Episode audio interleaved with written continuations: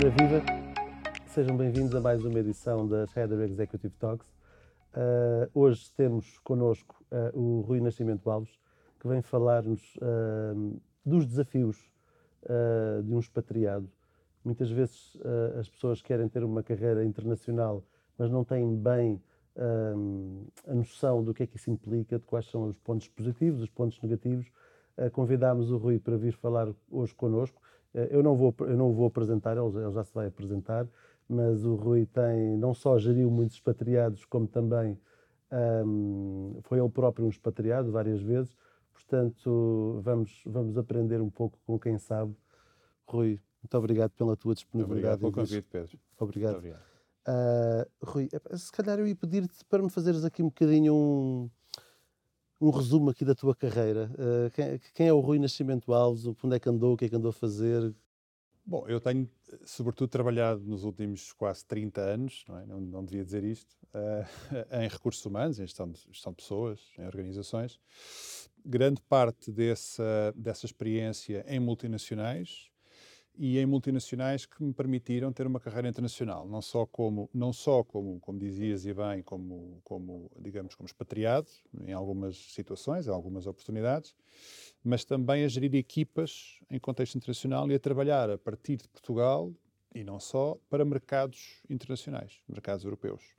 E, portanto, desde a experiência que tive na Novartis e, em particular, depois na Johnson Johnson, que foi maior, tive de facto muito trabalho, acho que faz parte da minha, da minha história de vida ter essa experiência, não é? Ter essa experiência que para mim foi fantástica, não é? Portanto, eu sou, eu sou de alguma forma, uh, viciado nesse tipo de contexto, de ambientes, trabalhar com equipas multiculturais, em, em, contextos diferentes. E isso é muito interessante, não é? Porque traz a qualquer profissional uma experiência de vida e, de, e profissional muito, muito grande, não é? Ok. Antes de entrarmos uh, muito aí por dentro da, da, de, de, dos processos de, de expatriação, uh, eu queria tentar só perceber, um, trabalhaste a maior parte da tua carreira, dos 30 anos, uma grande parte deles, quantos é que foram em, em, na farmacêutica? 20 anos. 20 anos na farmacêutica sim, e depois uh, o resto foi. Estás atualmente no Banco de Portugal? Sim, mas antes da experiência farmacêutica estive na, no setor de, de, tecnologias e em consultoria. É? Okay. E na consultoria era eu muito jovem, 23 anos, tive logo a minha primeira experiência, como muitos colegas nossos, enfim, eventualmente, em consultoria, consultor, de expatriado em Angola, onde estive quatro anos. Isto, claro, numa fase de Angola, enfim, em 94 e 98, em que não havia, não havia e-mail, não havia internet, não havia telemóveis, foi, e Angola estava em guerra. É? Portanto, basicamente, a vida e o trabalho era em Luanda, Ainda fiz algumas incursões aventureiras fora de Luanda, mas essa foi a minha primeira experiência eh, como expatriado. Também uh, muito puxada por um amor próprio. Enfim, eu nasci em Angola e, portanto, tinha essa ambição e esse sonho de voltar a Angola. Essa foi a minha primeira experiência como expatriado e foi dura. Foi dura também porque sofri algumas maleitas, algumas doenças, não só paludismo, mas hepatite e este tipo de coisas que se apanha nos trópicos. E não só, mas nos trópicos mais. E, portanto, aí foi, foi um contexto de trabalho muito interessante, obviamente trabalhando no, enfim, no setor petrolífero, sobretudo, um, a desenvolver e a preparar, a desenvolver todo o sistema integrado de gestão de recursos humanos de uma grande petrolífera, enfim, Sonangol, que é a uhum. principal empresa angolana, uh, mas também a desenvolver a equipa que depois ficaria encarregue de desenvolver todo o sistema da, do grupo Sonangol. Portanto, essa foi a minha primeira experiência. Depois, mais tarde, um, enfim, como digo, no setor farmacêutico e de saúde, de uma forma geral, na Novartis, na Johnson, sempre trabalhei muito com equipas internacionais, a partir de Portugal. E, em particular, na Johnson, tive duas experiências de expatriação eu próprio, enfim, para além, como dizias, de gerir expatriados, é? de, de, de A a Z. Eu próprio tive essa experiência, passei dois anos nos Estados Unidos, e, portanto, com o objetivo de ir desenvolver um projeto e voltar, um, e assim fiz. E nos anos mais recentes, um, como commuter, já lá vamos, já podemos falar um bocadinho sobre isso daqui a pouco, mas de, uh, a trabalhar em Madrid. Portanto, indo e vindo, que é também uma forma de expatriação. Uhum. Portanto, essas são as minhas três experiências em fases muito distintas da minha vida, uh, envolvendo família, em particular o projeto dos Estados Unidos. Na, na, primeira experiência em Angola era solteiro, uh, depois casei e, obviamente, em, a minha família foi comigo para, para os Estados Unidos, onde estive dois anos. Um, e mais recentemente, a experiência de Madrid, uh, não, eu andava, ia e vinha, tinha um apartamento em Madrid, ia e vinha, tinha a família cá, e, portanto, ia e vinha todas as semanas. É? Eu e dezenas de portugueses que, que, que estão hoje, e já há muito tempo, mas estão num mesmo regime de comutação, de commuter, não é? De um, uhum. de um, país para o outro, que é comum não só em Portugal e Espanha, mas entre outros países. Pronto, essas são as minhas é tão comum que eu também durante um ano também o fiz. Sim. Semana sim, semana não. Eu, eu estava a ir também para Madrid, uh, ficava num hotel, no meu apartamento, sabes ficava bem, no hotel. Sei exatamente, é. sei exatamente o que é essa parte. Uh, ser expatriado em Angola nos anos 90, ser expatriado nos Estados Unidos ou ser expatriado em Madrid é completamente diferente. Completamente diferente. Um, Totalmente. E, e, e, também, se calhar vamos começar, uh, como é que é ser expatriado em África? O que, o que, é que as pessoas. Hum. Imagina que eu, eu estava, naturalmente, dos anos 90 para hoje, a realidade sim, é, é, muito, diferente, diferente mas tu terás também essa noção das diferenças. Sim. Uh, um expatriado para, para, para Angola ou para, para a África em geral, que, que, que, desafios é que as pessoas muitas vezes vão ter que não têm consciência que, que irão ter? Sim. Eu acho que há muitos desafios, Pedro, que advêm dos preconceitos que nós temos quando vamos, quando enfrentamos e quando vivemos uma experiência de expatriação. O principal conceito, preconceito, eu diria, e em particular com a África, dada a nossa ligação uh, com, com os PALOP, uhum. ligação histórica, é de que nós íamos para ensinar. E, e, a verdade é que fomos para ensinar e para aprender. Nós aprendemos e ensinamos todos os dias com toda a gente. É? E, portanto, os desafios advêm de alguém que se quer manter firme nesta posição. Quem se mantém firme nesta posição e não, se, não flexibiliza o seu mindset, não quer conhecer mais da cultura, não se quer eventualmente uh, embrenhar mais, enfim, na, na cultura de uma forma geral de um país, quer profissional, enfim, sobretudo a cultura profissional é feita de cultura nacional, não é? Portanto, quem não quer abraçar esse desafio de conhecer melhor está sempre naquela posição de cátedra de que eu venho ensinar. Não. E, portanto, o, o principal desafio muitas vezes é esse.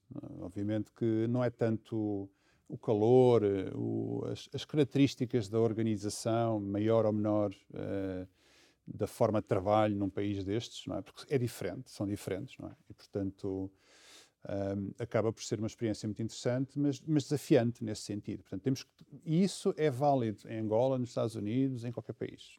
É? é? trabalhar uhum. com equipas multiculturais, de uma cultura diferente da nossa, temos que ter um perfil próprio para isso. Eu diria até que o perfil de expatriado é um perfil específico.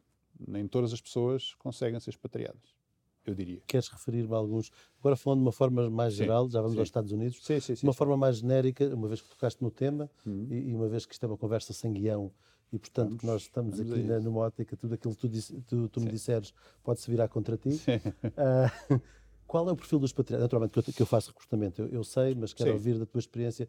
Qual é o perfil do expatriado? O que, que características é que uma pessoa, quando estás a fazer uma entrevista, seja um colega, seja uma pessoa externa à empresa, e, e que precisas perceber, esta pessoa tem perfil de expatriado ou não tem perfil de expatriado? Do que é que estás à procura? Sim. Sabes, mais do que conhecimentos e capacidades, eu procuro atitudes, não é? Eu também recruto e, obviamente que, que hum, lembro-me agora de um processo de expatriação que fiz de alguém uh, que foi da Alemanha para a Índia, um líder de uma fábrica, não é? E foi muito interessante. Mas voltando ao, à, à pergunta, as atitudes são fundamentais, não é? E as atitudes, esta, começando naquela que eu dizia, que eu referi há pouco, essa capacidade de flexibilidade, não é? De, de, de, de adaptação, flexibilidade cognitiva, adaptabilidade, não é? Capacidade de resiliência para poder enfrentar múltiplos desafios que nunca teve.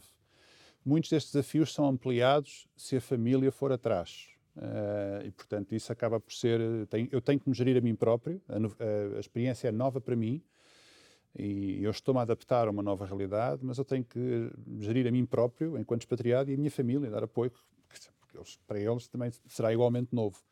Portanto, essa capacidade de, de, resiliência é fundamental, eu diria. Estes são aspectos hum, críticos, não é? a capacidade de trabalhar em equipa, obviamente, um, e, de, e, de, ir gradualmente adapta, adaptando-se a novas formas de trabalho, novas formas de fazer as coisas e de, e de relacionarmos com as pessoas, não é? É claro que há culturas que são mais abertas a isso do que outras. Hum, Se calhar uma cultura angolana recebe-nos melhor do que uma cultura americana. Se calhar o que eu estou a dizer é polémico, e quer dizer, há exceções, obviamente, como tudo na vida. Mas, mas muitas vezes hum, há, há, eu diria que há, há, aspectos que são fundamentais para uma expatriação ter sucesso e claramente o perfil, para não falar noutros já, lá iremos, uh, é fundamental. O perfil é fundamental, não é? Exatamente. Uh, Alguma vez costuma-se dizer quase tão importante como entrevistar o potencial expatriado é, é, é, é entrevistar o cônjuge. Sim. Porque muitas vezes isso é, era aquilo que tu dizias. Eu Sim. conheço alguns casos de pessoas que até se deram bem, mas as famílias depois não se adaptaram. Uh, e as famílias tiveram de voltar para trás. E quando a família volta para trás, isso levanta problemas acrescidos. Sim, sim, sim. sim. Há uma teoria que diz que uma relação, se, se a expatriação envolver a família, quando digo família, mulher, marido, o que quer que seja, filhos, um, há uma teoria que diz, uma teoria, eh, não sei bem fundamentada em quê, mas que diz que quando uma relação está boa numa expatriação, fica mais reforçada, quando está má, parte. Dados os desafios, não é? Porque uhum. Um, muitos casais, obviamente, mais a mais nos dias que correm, têm os dois uma profissão, têm os dois uma carreira e alguém tem necessariamente que abdicar dessa carreira. Se esse abdicar é pacífico, e sim, abdico eu ou tu, e este é um projeto a dois, uh, mas eu abdico para estar com os meus filhos. Se for uma, situação mais complexa de expatriação com família e filhos, uh, se isso for bem coordenado, bem alinhado, as coisas correm bem. Uh, se houver um ressentimento pelo impacto que, ao abdicares, ou eu abdicar, isso vai trazer um prejuízo, qualquer que seja, emocional, de carreira, para mim, se eu não estiver confortável com isso, isso vai voltar à frente, vai voltar mais à frente, não é? Porque é, um, é de facto, deve ser um projeto a dois, não é? E quando não é um projeto a dois, falha. Falha perante adversidades que surjam, não é? E, portanto, há, de facto, hum, uma das razões, há razões para o sucesso e para o insucesso, mas uh, a principal razão de, de insucesso é essa. É, de facto, de haver uma relação que não está, que não está bem, que piora no, no contexto de expatriação e depois tem que haver uma, uma repatriação. E, de facto, e falhamos aí. As empresas que fazem isto bem, e eu considero que trabalhei em particular em empresas que, que, que têm essa preocupação, pensam nestes aspectos também. Ou seja, nós, profissionais de recursos humanos, enquanto gestores de um processo de expatriação, temos que pensar necessariamente nestes, nestes aspectos, não é? E, portanto, um, o processo de expatriação é um processo 360, ou seja, deve, deve, começa bastante tempo antes, deve ser acompanhado durante e depois e posteriormente, não é? Pronto. O posteriormente, já lá vamos sim, mais sim, à frente, sim. que é um tema também muito sensível que as pessoas às vezes se esquecem quando estão a avaliar uh, um processo destes. Uh, antes de lá irmos, eu queria fazer-te outra pergunta, ainda só para fechar o tema África. Sim, sim, voltamos. Uh, cada pessoa tem o seu perfil, Uh, e há pessoas que se encaixam numa Sim. realidade, não se encaixam noutra, às vezes numa cultura no mesmo país, Sim. quanto mais para mudar de país. Todos nós temos um equilíbrio entre o racional e o emocional. Há pessoas que têm, que têm este equilíbrio bastante bem balanceado, há outros que pendem muito mais para o racional, outros para o emocional. Consegues mais ou menos antecipar, ok, eu tenho, eu estou a perguntar isto porque muitas das oportunidades, se calhar 40 eh, ou 50% dos portugueses que, que, que, que, vão trabalhar noutros para fora, eh, muitos deles vão para a África, para Angola, Moçambique, sim, para os Palop, portanto, uh, e acaba por ser uma percentagem grande de pessoas que vai para estes países. A pergunta é, há um perfil que tenhas conseguido identificar que se pode dar melhor ou pior em contexto africano? Claramente, e baseado na experiência que eu tenho, pessoas com maior capacidade de relacionamento e de interação com os outros, claramente têm mais. Eh, porque essa é a matriz cultural do país, dos países africanos, de uma forma geral.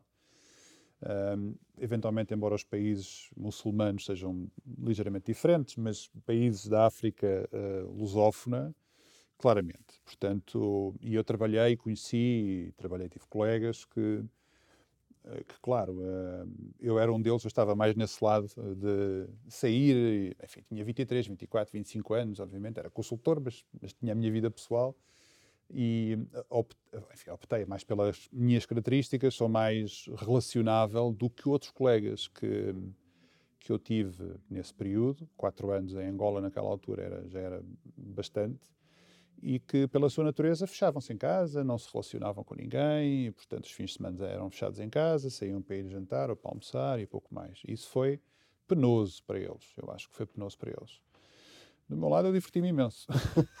É diverti eu conheço dois tipos de pessoas sim, que tiveram sim. expatriados em, em África ou em. Angola. Vamos falar de Angola especificamente, porque uh, a África lusófona não é toda igual. Não é toda igual. Uh, Cabo Verde não. e Angola são duas realidades completamente, completamente distintas. Uh, mas vamos, vamos focar em Angola. Eu conheço dois tipos de pessoas que tiveram expatriados em Angola os que odiaram e os que amaram. Sim, sim. No sim. meio, não há nada no meio. É, um não há aquela pessoa que é, tenha. Ou a pessoa é. se encaixou ali e, e aproveitou e foi fantástico. Exatamente. Ou a pessoa não se encaixou ali e foi horrível. Exatamente, exatamente. E eu, eu tive alguns colegas assim, de facto, em que para eles, quer dizer, era uma questão de ganhar dinheiro e ter, ter esse esse rendimento. Agora, quer dizer, a vida só. Num contexto daqueles, alguns deles, estou-me a lembrar, não vou citar nomes, mas alguns deles com família cá, e já família, mulher e filho, estar lá de forma penosa só para ter um. Enfim, não, não foi a melhor experiência, certamente, de vida e de expatriação para eles. Mas, mas tens toda a razão, Pedro. Normalmente é um, é um processo de. Eh, é de extremos, não é? E quem, e quem não gosta acaba por vir embora mais cedo, faz, enfim, eh, faz, digamos, períodos mais curtos. Quem ama um, fa, uh, fica, acaba por ficar, decidem ficar e ficam, adaptam-se, muitos deles. E os que não ficam e regressam ficam sempre com aquele bichinho. Que é o meu caso. De, de, que é o meu caso. Fui é tão feliz caso. lá, não me importava de voltar. Sim, sim, sim. E eu confesso, enfim, isto é pessoal, mas confesso que tive pena de voltar. Voltei porque me sentia já intelectualmente cansado, uh, ao fim de quatro anos, enfim, como digo, não, há, não havia internet, não havia telemóveis. país em guerra, portanto, ao fim de quatro anos já, já naquele contexto cansava, de facto. E, e surgiu uma oportunidade na mesma empresa de consultoria para voltar para Portugal, para ir eh, liderar um mercado do Norte. E, portanto, mas tive pena. Hoje voltaria e voltaria amanhã para um novo projeto. Tive um convite há uns anos para, para ir e já tinha família, já tinha crianças e, de facto, preferi não ir ainda, porque eles eram muito pequeninos e, e acho que fiz bem. Ok. Depois, estiveste nos Estados Unidos. Sim, entretanto. Um, Muitos anos depois. Quantos anos depois? Meu Deus, 94 para 2011, não é? 2011. Portanto, são muitas, muitas, 17 anos depois. 17 é? anos depois. 17, 16. Portanto, uma grande diferença, não é? O processo. O, a ver, o, eu queria mencionar isto porque, para mim, na experiência que tenho, qualquer processo de expatriação ou de gestão de uma carreira internacional tem uma, deve ter uma estratégia. Vamos falar do que é suposto acontecer, porque eu vi muitas situações em que isso não aconteceu. Portanto, um, uma experiência de expatriação um, em contexto executivo ou corporativo, melhor dizendo, uh, que não seja uma aventura pessoal, não é? Ou seja, eu posso estar numa organização que tem essa perspectiva, tem escritórios, tem, enfim, pode ser mais pequena, pode ser maior, e eu posso dizer, não, eu agora quero, estou em Portugal, mas quero ir para, para, para a Bélgica isso é uma vertente, não é? Eu vou, não é? Eu quero, eu vou e a empresa poderá ou não facilitar-me ter essa possibilidade, haver um match entre a minha necessidade, o meu interesse e uma posição que exista e tudo mais, e eu vou como empregado local. Esse é um aspecto, não é?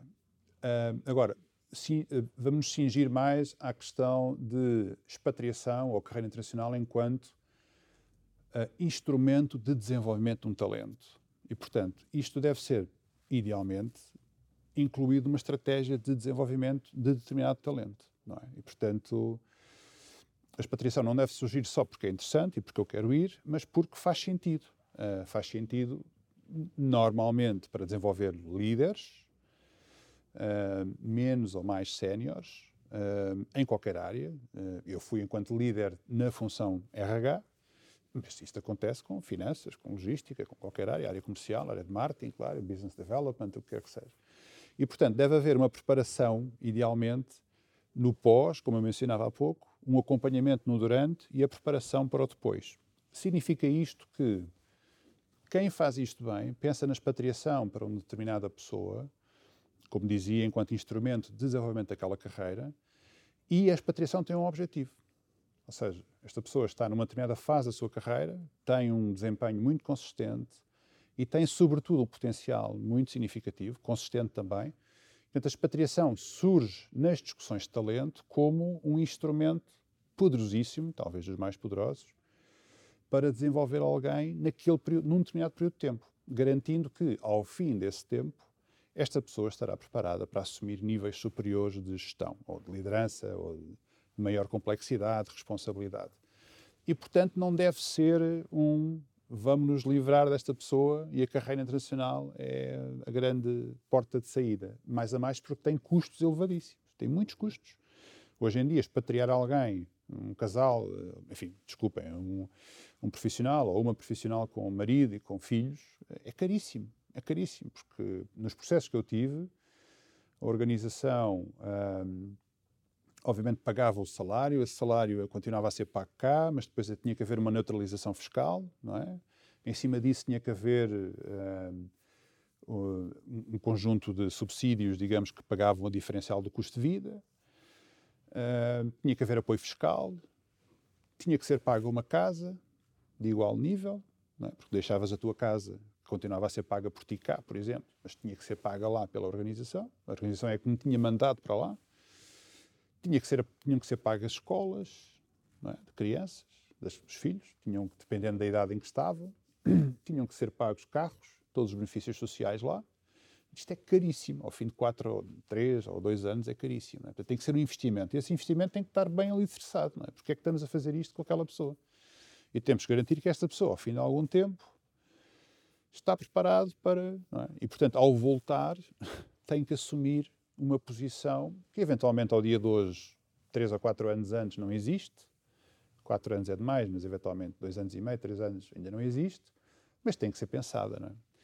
Mas essa pessoa tem que ser acompanhada durante esse processo, não é? Portanto, normalmente as equipas estão talento, um, o gestor ou o líder que enviou essa pessoa e que será o seu sponsor, digamos assim, a um nível imediato ou superior, pode até ser superior, tem que acompanhar esse processo. É? Tem que acompanhar a forma como, como, como o, a expatriação está a decorrer, eh, quando é que vai acabar, se os objetivos estão a ser cumpridos, se a pessoa está a desenvolver as competências que era suposto desenvolver, e depois tem que preparar, pelo menos seis, nove meses antes, sim, menos do que nove é difícil, uh, o seu regresso. Tudo isto é complexo, uh, toma tempo, exige recursos, e, e já vi fazer-se isto muito bem e já vi fazer-se isto pessimamente. Uma questão, um investimento tão Desculpa grande... pelo. Não, não, não, sem problema, sem problema.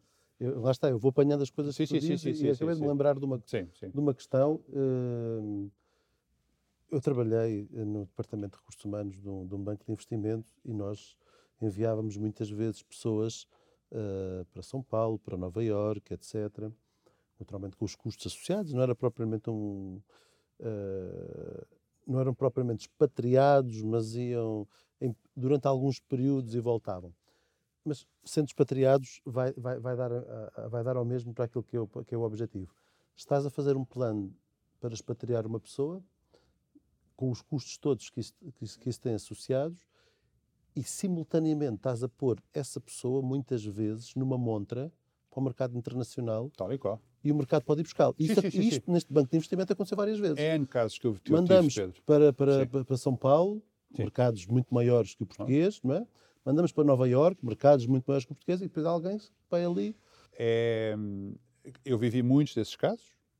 Uh, por um lado, de facto, porque a ideia é essa, é expor, nesta lógica que eu, que eu mencionava de desenvolvimento do talento, é expô-lo num contexto executivo de maior eh, complexidade, enfim, de maior sofisticação, o que quer que seja, uh, acaba sendo um ou uma pessoa muito boas, acaba por ser, acaba por se expor mais e, portanto, alguém ou outra, não diga, não diga outra empresa, mas na mesma empresa, alguém, ele poderá receber um convite para continuar no país, se, se, a experiência for muito boa e se isto acontecer, haver um convite, vivi muitos casos, como digo, convite para ficar, e, portanto, o que estava a ser preparado não é, uh, do regresso, enfim, é, é, o plano que vai por água abaixo.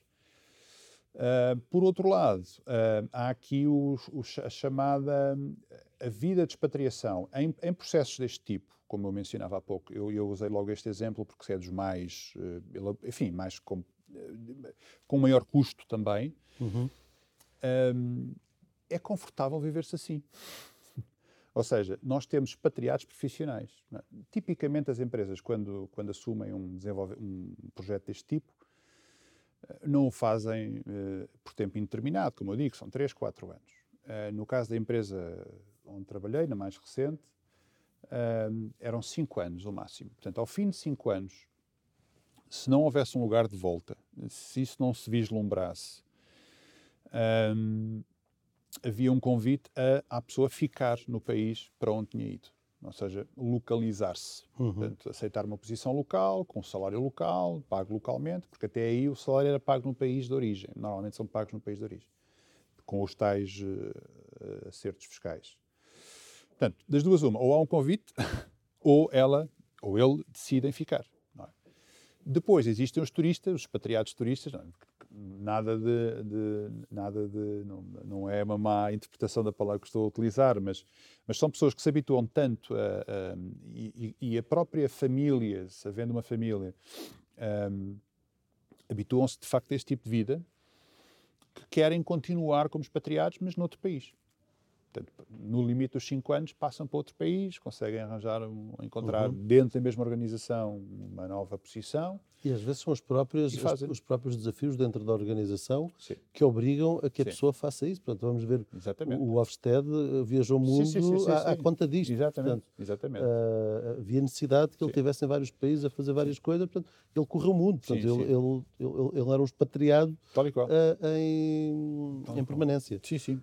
Não, e convenhamos, uh, uh, quando as coisas correm bem e uma família gosta do que está, enfim, gosta de acompanhar uh, o expatriado nesse processo, é uma experiência fantástica, que é uma experiência de vida fantástica, não é? Miúdos ou, ou casais que vivem em vários países ao longo, com conforto, ao longo de muitos anos, miúdos que crescem em diferentes, dizer, ganham uma dimensão internacional da sua, sua, sua experiência, que, completamente diferente. É? São miúdos que ganham diferente. uma oportunidade de verem ser profissionais com uma dimensão multicultural e com, com um mundo, com uma visão uh, uh, di, diferente dos, dos miúdos normais. Portanto, Sim. acaba por ser acaba por ser interessante. Sim, sim, sim. São desenraizados, de alguma forma. Exatamente, exatamente, uh, Como diz a canção Where I Lay My Head is Home. Portanto, não, não são, são cidadãos, cidadãos do mundo. Exatamente. Uh, ficam um bocado desenraizados, mas por outro lado são cidadãos do mundo, portanto, podem viver a qualquer lado. Têm uma visão uh, multicultural, têm uma visão do mundo muito abrangente mais uma, uma questão, voltando aos Estados Unidos. Como, como, é que vive um português nos Estados Unidos? Como é que é aceito pelos americanos? Como é que isto funciona? Porque uma coisa hum. é ir para Angola, naquela ótica de. É, é, é, é, é o branco que vai para Angola, muito naquela hum. ótica de quase de o especialista em determinada área.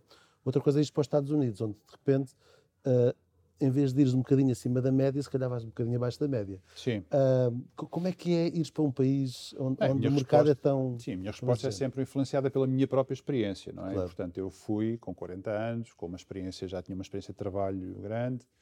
Eu fui uh, para uma equipa que já me conhecia, da Europa, porque eu, enfim, no fundo, fui da Europa para os Estados Unidos e, portanto, havia um reconhecimento da minha capacidade, da minha competência, e, portanto, não tive dificuldade nenhuma, não é?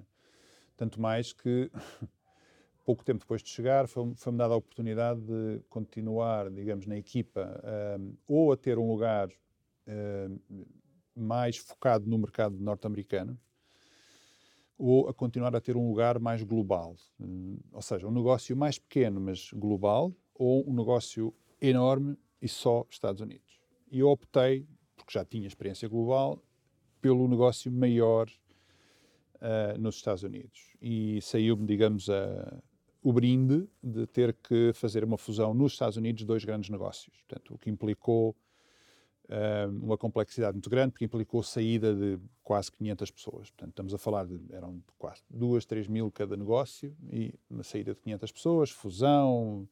Isto feito eh, num contexto que eu não, não conhecia bem, não é? Portanto, inclusive do ponto de vista, sabes isso, de fusões e aquisições e, portanto, integração de equipas, há que seguir um conjunto de processos legais e, de, e que nos Estados Unidos ganham outra dimensão. Depois há os aspectos da diversidade, garantir que legalmente não estamos a impactar nenhum grupo uh, social, afro-americanos, latinos, portanto, tem esta dimensão, é tudo muito validado. Uh, e depois fazê-lo uh, num contexto muito diferente, não é? Num, e num, numa geografia muito ampla. Um, o, o, o, digamos, o desafio acrescido foi o facto de, de isto ser liderado, do ponto de vista de recursos humanos, por alguém que não americano. Não é? E, portanto, esse foi o grande desafio. Agora, de resto. Um, Foste bem aceito Fui bem aceito. Okay. Fui, Também já, já tinhas uma carreira na organização. É, é isso, isso é, exatamente. Bastante. Isso facilitou bastante. Não é? Inclusive, um, tinha a possibilidade de pessoas que eu contactava a partir da Europa e que não me conheciam, nunca me tinham visto, de poder fazê-lo uh, naquele contexto, digamos, ir visitar, ir ter reuniões, conhecer. À sexta-feira reservava sempre o almoço para ir à sede visitar, conhecer alguém, portanto, conhecer fisica, presencial fisicamente, porque não conhecia, não nos conhecíamos de outra forma. E, portanto, eu fui.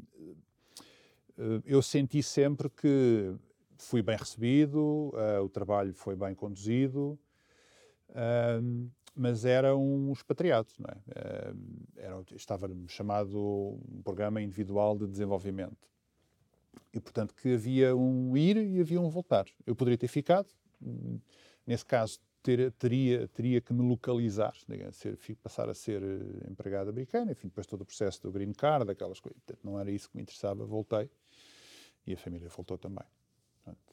Agora, queria dar uma nota aqui de, em relação às organizações, pelo menos na, na visibilidade que eu tenho, das, em particular das multinacionais, que, que têm muitos casos deste, muita expatriação, há sempre uma. A tendência é, é, é, que esta expatriação, em particular com, com pessoas com elevado potencial e que claramente vão precisar fazer uma expatriação, há aqui várias. Uh, há vários aspectos que eu queria mencionar. Primeiro, antes disso, na farmacêutica onde, onde estive, Novartis, era muito interessante que, uh, para qual, a partir de determinado momento, para qualquer desenvolvimento na carreira, a expatriação era obrigatória. Portanto, havia até uma forma de classificação dos elevados potenciais, das pessoas com grande potencial, entre A, B e C, enfim, na, na, altura, estamos a falar de há 20 anos, mas é interessante que a empresa dizia, tu és considerado um potencial de tipo A, ou seja, tens, és um, nós vemos com um grande crescimento na organização, estás disposto a uma carreira internacional fora de, do país, se não estiveres, deixas de ser A. Portanto, era uma... Isto é interessante. No caso da empresa, na outra empresa, um, e de uma forma geral nas multinacionais, Pedro, um, dado o custo, dada a complexidade, dada o, o, o, o sucesso que pode acontecer em casos de expatriação mais à frente na, na carreira, tentamos sempre privilegiar que as expatriações sejam mais curtas e mais no início da carreira. Precisamente para não haver relações, não haver filhos, que é difícil, é? muitas vezes há relações, uh, embora possa não haver filhos, mas entre os, a partir ali dos 30, 28, 35, é aí que, que se investe mais, precisamente, e em, e em uh, expatriações mais curtas. Portanto, ao invés de se pensar em dois, três anos, uma expatriação de um projeto, três anos, ou o que quer que seja. E, portanto, e cria-se, digamos, uma, cria-se é uma panóplia de opções do ponto de vista de diversificação, podem ser as tais, o tal commuting, se for possível e viável, entre países, ou uma semana trabalho num país, outra semana no outro. Vamos imaginar, Portugal uma semana, Espanha uma semana. E, e fazer, testar-se o potencial e a preparação de, do expatriado para depois então poder assumir expatriações de maior, de maior duração e com maior custo. Agora vou lançar-te aqui um desafio. Vamos, vamos, vamos, fazer aqui um exercício uh, aqui de uma situação. Vamos imaginar uma empresa do setor industrial. Um, vai abrir uma fábrica na Índia e precisa de mandar para lá alguém os primeiros quatro anos uh, para fazer o lançamento da fábrica, etc., preparar alguém para ficar e tudo mais. Vamos imaginar que a empresa tem várias fábricas espalhadas pela Europa e que tem uh, uma em Portugal e que dessa uma em Portugal pega-se no plant manager, no diretor da fábrica Sim. e é a pessoa que vai e, entretanto, internamente substitui-se essa pessoa por alguém que está no, no, no, no, no segundo degrau, no degrau abaixo. Esta pessoa vai, está lá aos 5 anos, monta aquilo tudo, termina aos 5 anos, regressa. Temos um problema. a pessoa regressa, o lugar dela já foi ocupado por alguém, esta pessoa muitas vezes, estas pessoas muitas vezes não têm para onde voltar. Sim. Não, é... Como é que isto se resolve? Infelizmente, Como é que isto se planeia? sim, vivi vários desses casos, não é? Alguns deles, lembro-me em particular de uma expatriada portuguesa de grande potencial que, que esteve nos Estados Unidos, não em contexto de supply chain ou de produção, mas em contexto comercial, chegou a Portugal e não havia lugar. E, portanto, ela, ela era oriunda de um negócio mais pequeno e quando regressou, de facto, não havia lugar. O negócio já estava mais espartilhado, a reportar outra área, não havia lugar, não é? E, portanto, quer dizer, e torna-se mais... uh, mais difícil, enfim, não é se calhar a melhor expressão, mas por, porque quando alguém vem, tem de facto outras ambições, já tem um nível de sonoridade maior do que aquele que tinha quando foi, e portanto tem outras ambições, tem outras expectativas, não é? Portanto, muitas vezes isso acontece, de facto. Ou uh, vemos essa pessoa, digamos, com potencial para novas, uh, novas expatriações, e portanto muitas vezes isso acontece. É a alternativa que existe, é em vez de voltar para o país uh, ir para outras patriações de outros países, para posições de maior complexidade, porque normalmente voltar para o país de origem acaba por ser redutor. Uh, sim. Até voltar para a mesma posição, sim. ainda que seja possível, sim, a pessoa se calhar já não está para aí. Foi de que saiu. Sim. No setor da saúde, sim. No setor da saúde temos alguns casos de diretores de unidades de negócio que foram e voltaram como diretores gerais, mas são poucos os casos, pois. não é? Eh, como, é que, como é que se gera a carreira destas pessoas? É porque depois acontece aquilo que é. A pessoa depois nunca mais tem para onde regressar e acaba por andar a saltar de país em país, até que um dia acaba por sair da organização porque Sim. se cansa Sim. de andar a correr muito. Sim, e acontece, infelizmente. Isto, acontece. Não, isto não tem solução. Quer não dizer, tem propriamente solução, dependerá de cada caso. Muitas vezes, e eu conheço casos assim, as pessoas de forma a voltarem, porque precisam voltar por questões de. ou os pais estão mais velhos e precisa de, de mandar mais apoio, ou de facto há múltiplas razões, ou as crianças já cresceram e querem que façam, querem que façam a faculdade em Portugal, ou não sei, há múltiplas razões que neste momento não é possível eh, enunciar, optam por funções de um nível abaixo. E perde-se de facto, não faz muito sentido, não é? Porque perde-se o investimento. Acaba por correr mal para toda a gente. Toda a gente. Corre mal para, para a organização, porque tem um ativo de, com um potencial muito Sim. superior uh, e, está uh, um degrau abaixo ou dois daquelas que são as suas competências, é mau para a pessoa que esteve a fazer o investimento numa, no, no, no, num país diferente, teve vários anos, que é um investimento pessoal Sim. para depois voltar para uma posição abaixo. Uh, a pessoa desmotiva, desmoraliza e Sim. provavelmente fica a olhar para o mercado e vai-se embora. Uh, há, há, uma estatística que, que eu tenho ouvido dizer, mas ainda não a li, portanto, é uma estatística, vamos, vamos mandar assim um número para o ar e, e, e, vamos, vamos imaginar que é verdade, mas mais de 50% dos expatriados, quando regressam, saem da organização. Sim, sim, sim. sim. sim. É, e por essas razões que já mencionamos, é, as empresas de outplacement têm muitos expatriados que voltaram e não têm enquadramento cá. Uh, falamos, falando de Portugal, não, é? Uhum. é não tem enquadramento cá. Obviamente que é um país mais pequeno, mais limitado, aqui não há sedes, de empresas multinacionais, enfim, temos, temos algumas grandes empresas nacionais, obviamente com sede cá, uh, e portanto a receita de facto é essa que eu mencionava ao início da nossa conversa, é de facto é pensarmos na carreira de forma mais sustentada e mais estratégica. Uh, pensarmos nós, organizações, ajudarmos a pensar, porque, vamos ver, se, se, estamos a falar de alguém que, tem, que é um talento não é? para a organização, um talento a muito longo prazo. Nós vemos como alguém pode vir a ser um diretor-geral, um presidente de uma região, o que quer que seja. E investimos todo esse dinheiro, não é? E depois uh, não acautelamos o regresso. O que é que tivemos a fazer, não é? O que é que tivemos a fazer? E eu trabalhei muitos anos numa organização que, em particular, fazia, como parte do seu processo global, fazia a discussão de talentos. Ou seja, havia pelo menos três vezes no ano em que se discutiam os talentos dos países. É? Eu tive sempre muitas posições de regionais, não é? E, portanto, eu reunia toda a equipa, todos os responsáveis de negócio, os respectivos uh, uh, gestores de recursos humanos que os apoiam e fazíamos discussões, pelo menos, cada quarter, pelo menos 3 em 3, 4 em 4 meses, sobre o talento dos seus países. É? E algum desse talento estava expatriado noutros países. E, portanto, nós tínhamos sempre, obrigatoriamente, que discutir uh, como é que a pessoa está, o expatriado, que é, como, é que está a correr, como é que estão a correr as coisas, o que é que se vai passar, quando é que se vislumbra que volta ou não, quando é que tem esse final de expatriação planeado e o que é que vai fazer a seguir. E o que é que vai fazer a seguir as pessoas que neste momento ainda não desistiram, ainda não se fartaram de nós e continuam a, ver, não, a, ver, não. a, ver, aqui o, a ver aqui o nosso vídeo, que nesta altura estão a pensar, eu gostava de ser expatriado, mas não sei muito bem se tenho, se tenho perfil, não sei bem o que é que tenho de antecipar para perceber se é para mim, se não é para mim.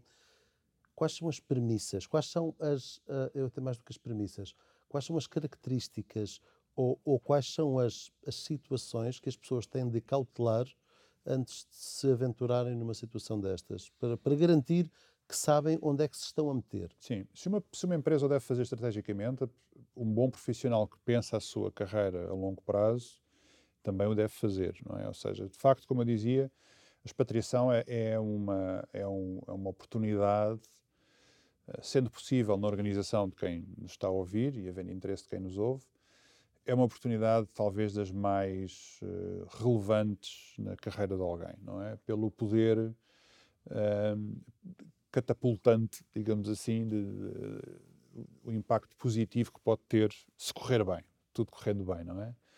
Uh, na carreira de alguém. E, portanto, o que importa, voltando à questão, é pensar de forma estratégica. É o que é que me interessa, obviamente, na minha organização, por um lado, como é que sou reconhecido, Uh, como é que sou avaliado e, como é que, e que tipo de conversas de carreiras são de carreiras é que, é que, é que têm comigo. Nem todas a fazem, não é? Portanto, isso é, é importante que, que, que isso seja, de facto, uma prática regular, não é? Haver essa discussão de talento, pelo menos uma vez por ano, com cada um de quem nos ouve e começar a ter essa discussão, essa conversa com os respectivos líderes, não é? Até que ponto é que eu tenho interesse ou não numa carreira internacional, que oportunidades é que tenho, que, qual é a possibilidade que me dão. Uh, e muitas vezes, e não desistir, não desistir, ou seja, ainda que não haja a possibilidade, um, sendo uma organização que tem essa possibilidade, uh, de, tem outros escritórios, está presente noutros países, enfim, haver um projeto pessoal. Ou seja, ainda que, não sei se me estou a explicar, uhum. embora se não for a empresa a dizer-me, Pedro, eu vejo como não é, alguém que vai beneficiar imenso e vai se desenvolver muito com uma carreira internacional, o Pedro perguntar que oportunidades é que eu tenho, ou seja, uh, bater à porta, né? procurar. Uhum. E se isso não for possível um, nessa organização, pois procurar um projeto onde isso seja possível, não é? E nós, enquanto país, vamos ter sempre, enfim, já nem falamos de imigrantes, ou de, mas, mas e mais a mais no espaço europeu ou noutros, noutros, noutros, noutras geografias, vamos ter sempre cada vez mais esta necessidade, não é? Porque hum, as oportunidades em, em, em Portugal, infelizmente, não são, são limitadas, não é? E, e vamos estar. Uh, e depois houve, de facto, algum esvaziamento, em particular das multinacionais, das posições de liderança em Portugal, não é? Portanto, trabalhando numa multinacional, e alguém que está com 30 anos, ou, ou 20 e muitos, ou 30 e poucos, e tem, uma grande, tem um grande potencial, necessariamente vai ter que equacionar uma, uma saída para o exterior. Em relação ao perfil, mencionámos as características, não é? Obviamente que uh, a fase da vida, não é? A carreira, e eu passo a expressão da carreira, porque eu gosto mais de falar em percursos profissionais do que carreira, mas para simplificar, a carreira é esta confluência muitas vezes mágica de, de, de, da fase da vida em que eu estou, não é? Uh, estou nos 30, estou nos 40, estou nos 50. Temos momentos e necessidades diferentes com a fase de carreira em que estou, não é? E até a fase biológica de vida em que estou, não é? Tenho mais, tenho mais, enfim, mais energia para enfrentar um desafio destes ou não, e portanto, e isso é muitas vezes é, um, é, uma é uma confluência de vários aspectos que nós grande parte deles não não não controlamos Uh, temos sempre aqui estes pozinhos de sorte que às vezes surgem, não é? E eu vi pessoas fazendo carreiras, uh, enfim, com muito à base da sorte que tiveram e de quem conheceram e de, não é? Mas depois que chegam a um ponto em que não é consistente, em que não conseguem dar resposta aos desafios e, e isso é muito importante. E portanto, estas são as conversas que muitas vezes nós temos com quem está interessado nisso, com quem pensa nesses projetos e quem o quer fazer, não tendo na, na, organização em que está, acaba por procurar fora, não é? E é isso que muitas vezes se perde uh, até ao início, não é? Muitas vezes se perde-se ao início, nem a, nem a expatriação começou. O que é mais lamentável, Pedro, a meu ver, é, como dizíamos há pouco, todo o investimento que é feito, depois chega-se ao fim e, e, e perdem-se talentos, não é? Exatamente. Uh, em quem nós investimos muito. Uma última é uma questão última até ver, uh, se não surgirem outras. Uh, mas uh, aqui já mais perto agora aqui do, do, fim da nossa conversa, gostava de lançar aqui um desafio aqui um bocadinho tom provocatório, que é, imagina que tinhas outra vez 25 anos, ah, nunca tinhas saído de Portugal, qual era o país... Eu, eu, estou a dizer isto por uma razão muito, muito, muito, muito simples. Eu, quando tinha 29 anos, fui à Austrália, estive lá um mês e, e tive uma vontade imensa de ir para lá trabalhar. Uh, depois acabou por não se proporcionar por questões familiares, porque já era casado, tinha um filho, sim, etc. Sim. Havia várias questões. No entanto, se tu tivesses outra vez 25 anos, pudesses olhar para o mundo e pensar onde é que eu vou, quero trabalhar, qual é o país onde eu, para onde eu quero ir agora, para onde é que tu ias? Sabendo o que, o que sabes hoje, naturalmente. Uh, eu acho que acertaste possivelmente países desse tipo, não é? Nova Zelândia, Austrália. Uh, gostava de ter tido, e agora já fugindo mais à questão, mas gostava de ter tido uma experiência. Eu, eu trabalhei com a Índia, com a China e com o Japão, uh, que são países fantásticos, tenho uma paixão pela Índia, mas, mas países mais do Extremo Oriente gostava imenso de ter uma experiência aí, uh, em Singapura. Uh, quase que surgiu a oportunidade, mas depois não, se, não, se, não, não, não avançou e a América Latina. É? Mas, esse, mas, isso porque talvez seja um país onde eu nunca trabalhei e gostava de ter trabalhado. Mas voltando à questão, 25 anos, uh, sim, eu acho que eu estimulo muito os meus filhos, a, estão, com, estão com 19 e com 18, a poder fazê-lo logo que possível, não é? Porque de facto é uma. ganha-se uma vida diferente, não é? Mas possivelmente nos 25 anos, sim, talvez. Austrália, países desse tipo, sim. Nova okay. Zelândia, países fantásticos. Ok, olha, Rui, muito obrigado, obrigado por, por, esta, por este bocadinho muito interessante, pela tua disponibilidade, pela generosidade da tua partilha. Essa, muito então. obrigado por muito Obrigado, Pedro. Uh, foi um gosto ter-te aqui. Uh, é sempre um gosto ter-te connosco. Uh, muito obrigado por terem aguentado até ao fim.